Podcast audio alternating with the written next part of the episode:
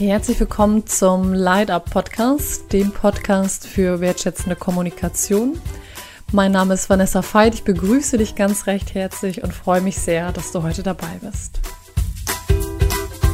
Ja, in der heutigen Folge geht es um das Thema Ego versus Selbstliebe, ein Wunsch einer Zuhörerin des Podcastes. Und ja, da möchte ich gerne mit dir starten. Und zwar war es so, dass sie gesagt hat, dass ja, so dieses Dialogverhältnis zwischen Ego und Selbstliebe und dieser Satz, dass sie sich fragt, dieser Satz, ich kann das nicht, ich schaffe das nicht, woher kommt der eigentlich? Und wie können wir damit umgehen und den quasi, ja, ein Stück weit austricksen und trotzdem in unsere Kraft kommen und uns für die Selbstliebe entscheiden? In der heutigen Podcast-Folge würde ich gerne mit dir teilen, zum einen, was meine Hypothese ist, woher kommt unser Ego oder dieser Satz, das kannst du nicht, das schaffst du nicht. Woher, wie entsteht der eigentlich? Und ich möchte mit dir teilen zwei, drei Tools, wie du damit umgehen kannst und wie du ja in deine Kraft, in deine Entscheidung, in deine Selbstliebe kommst. Und ja, die Frage, sind es überhaupt Gegenspieler, Ego und Selbstliebe? Ich freue mich auf die Podcast-Folge mit dir.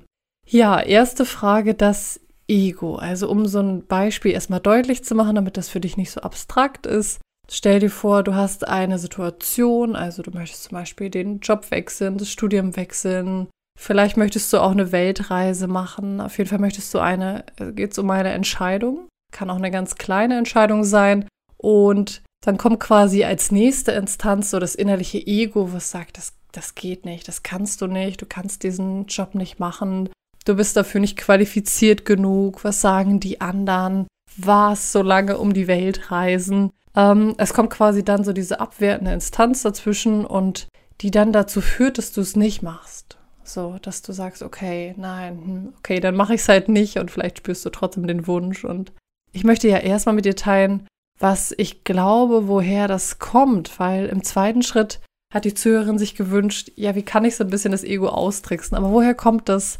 Und meiner Meinung nach ist das so eine Mischung aus unterschiedlichen Polen. Also zum einen kommt es gewiss aus unseren Erfahrungen. Wir wissen ja aus dem Bereich der Entwicklungsforschung, aus dem Bereich der Entwicklungspsychologie, ja, dass die ersten drei, vielleicht auch sogar sechs Lebensjahre sehr, sehr zentral sind. Und da ist es zum Beispiel so, dass wir wissen, dass die Entwicklung des Selbst ja ein Stück weit die erste Identitätsentwicklung mit drei, vier Jahren passiert. Also bei Kindern, wenn du eigene Kinder hast, ähm, dann äußert sich das so in diesem Prozess, ich möchte das alleine machen. Das ist so dieser Satz. Das heißt, ein zentraler Punkt, woher diese Entwicklung kommt, wie wir uns selber sehen, wie wir uns wahrnehmen, wie so in einem so Schemata passiert in unseren ersten Lebensjahren. Das heißt, das, was wir glauben, was wir können und was wir nicht können, ist ganz viel geprägt durch unsere Bezugspersonen in dieser ersten Zeit. Und gleichzeitig wissen wir auch, dass wir auch heute noch ganz, ganz viel Einfluss haben. Also wir wissen aus vielen Studien, jetzt merke ich gerade, dass es sehr studienlastig ist, dass es gleichzeitig auch so ist, dass wir lange Zeit gedacht haben, dass nur die, die Genetik, also nur unsere Genstruktur Einfluss darauf hat, wie wir uns entwickeln. Und nein, das ist es nicht. Das heißt, es ist so eine Balance aus, ja, aus uns selber und aus unserer Umwelt. Das heißt, auch wenn diese ersten Jahre großen Einfluss haben, ist es gleichzeitig so, dass du es auch heute als erwachsene Person noch in der Hand hast und dein Ego quasi ja, bändigen kannst, nenne ich es mal. Was mir auch wichtig ist, ist, wenn du dir das Ego vorstellst, oder ich stelle mir das auch vor wie so ein Türsteher oder wie so eine Türsteherin, dass das auch etwas ist, was gar nichts Negatives dir möchte, sondern wie so ein Aufpasser, der sagt, hey, pass, lass mich kurz prüfen, ist das gut für dich? Also es ist nicht immer nur so was Negatives, was dich begrenzt, sondern auch so eine Instanz, die sagt, hey, okay, da würde ich gerade ein bisschen aufpassen. Ich weiß nicht, ob das gut ist. Genau, also das so als Hintergrund, was ist das Ego, wie kommt es eigentlich? Und was hat es vielleicht auch für eine Funktion? Genau, und es geht nicht darum, glaube ich, zu sagen, dass wir das eliminieren, dass wir das klein machen, dass das Ego weg muss, sondern es geht eher darum, das zu verstehen und damit umzugehen und es so zu gestalten, dass es dich nicht klein macht, sondern dass es dir hilft, deinen Weg zu gehen was kann ich jetzt machen, nachdem ich verstanden habe, okay, so ein paar Impulse, was, was ist das Ego, woher kann es kommen? Ist so dieser Aspekt für dich nochmal zu sagen, wenn du eine Entscheidung hast, zu überlegen, sich die Frage zu stellen, was kann ich eigentlich? Und also das bewusst zu hinterfragen, dieses kann ich nicht, geht nicht, ich bin für diesen Job nicht geeignet, das wirklich bewusst zu hinterfragen und wieso, ich nehme gerne so die Perspektive des Adlers, dir die Situation von oben mal anzuschauen und vollkommen neutral und zu überlegen, was würdest du einer anderen Person in der Situation sagen? Würdest du sagen, hey, das geht, das geht nicht? Und was ich dir als Tool in Bezug auf den Umgang mit einer Entscheidung und damit mit dieser Diskussion Ego, ähm, Selbstliebe mitgeben möchte, ist dir zu erlauben, es auszuprobieren. Also auch wenn du dich dafür entscheidest oder auch wenn du dich nicht dafür entscheidest, ist es eine, eine Sache, die du revidieren darfst. Also du darfst dann sagen, okay, ich mache es doch oder ich mache es nicht und da auch gnädig mit sich sein. Ich weiß, dass ich das so super leicht sage und dass es gleichzeitig nicht leicht ist. Und das Entscheidende, glaube ich, für mich ist, oder das Entscheidende, äh, prüf mal, ob das für dich auch so stimmig ist, ist so eine Balance zwischen so einer ego-schützenden Instanz und so einer, ja, ich würde den anderen Pol für mich, glaube ich, anders definieren als Selbstliebe, weil auch das Ego eine Form von Selbstliebe sein kann, ist so dieses Rausgehen, in die Kraft kommen, vielleicht ist so das, der Gegenpol, also die eher in die Balance zu bringen Genau. Und was ich dir noch sagen möchte, und das ist ein zweites Tool, ist, dass an dieser Entscheidung, die du vielleicht nicht triffst, weil du das Gefühl hast, mein Ego bremst mich da oder ich selber bremse mich, dass dir auch nochmal, möchte ich dir auch nochmal die Anregung mitgeben, zu überlegen, was hängt an dieser Entscheidung. Und da ist ein wichtiges Tool, was ich dir noch mit dir teilen möchte, ist, nehmen wir mal das Beispiel, du möchtest einen, ja, einen Jobwechsel machen. Vielleicht bedeutet das, du ziehst in eine andere Stadt, ähm, das bedeutet, dass du dein Kollegium aufgibst, beruflich verändert sich vielleicht auch was privat, du bist in Vereine, Freundeskreise eingebunden in deiner Stadt. Also auch zu überlegen, was bedeutet diese Entscheidung an Facetten. Und als Tipp, und da habe ich mich gerade mich gerade eine gute Kollegin, ähm, Susanne Hennecke, kann ich übrigens auch sehr empfehlen, aus Bremen, mich darauf aufmerksam wieder gemacht auf die Methode der Bodenanker. Also wenn du ein Thema hast und sagst, ich kann mich da nicht entscheiden, um dir bewusst zu machen, was hemmt mich, dir die einzelnen Themen aufzuschreiben. Also wenn wir jetzt Jobwechsel nehmen, ist ähm, Stadtwechsel, neue Kollegen, Sportverein kündigen, äh, weiter entfernt von der Familie, also die aufzuschreiben, die umzudrehen und dich draufzustellen und einfach mal intuitiv zu gucken, was dein Körper sagt. Wichtig ist natürlich, du weißt nicht, wo was steht und kannst dir durch diese Methode bewusster machen, was, was ist das, was mich gerade hindert oder was brauche ich und dann äh, zu überlegen, wie kann ich damit umgehen.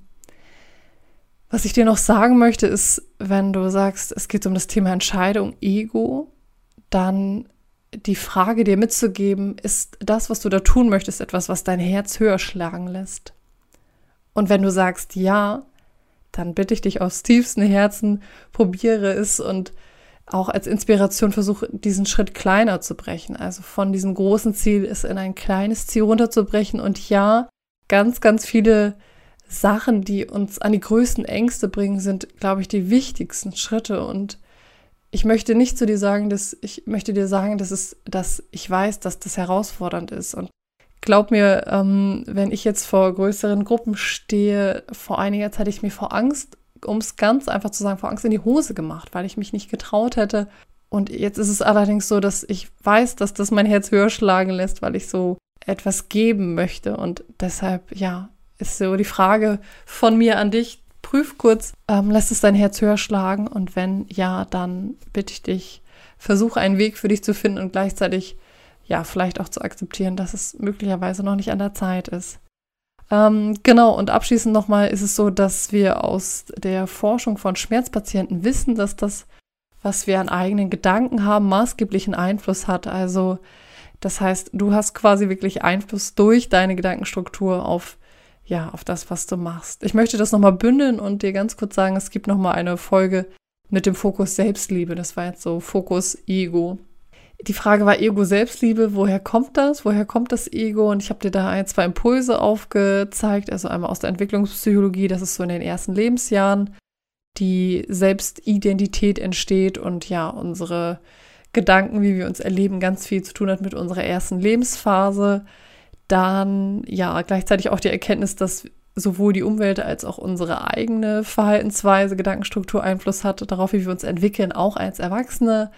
Und auch nochmal so die Perspektive, dass das Ego auch Schutz bietet, eine intuitive Funktion hat.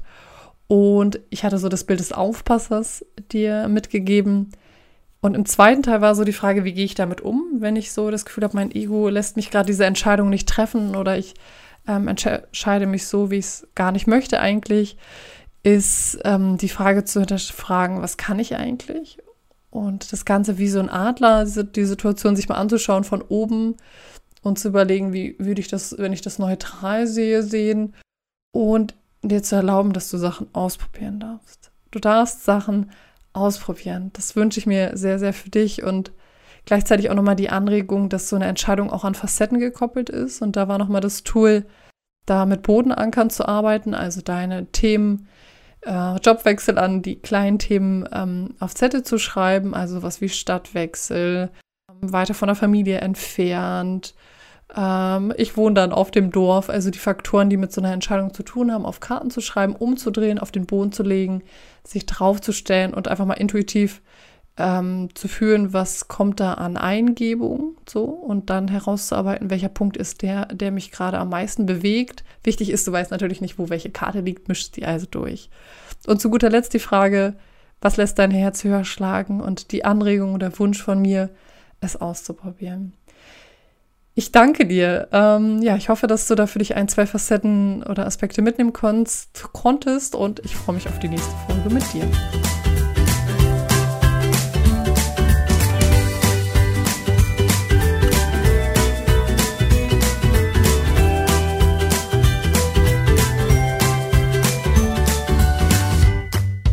Für mehr Infos zu meinen Trainings und Einzelangeboten schaut gerne auf vanessafeit.de vorbei.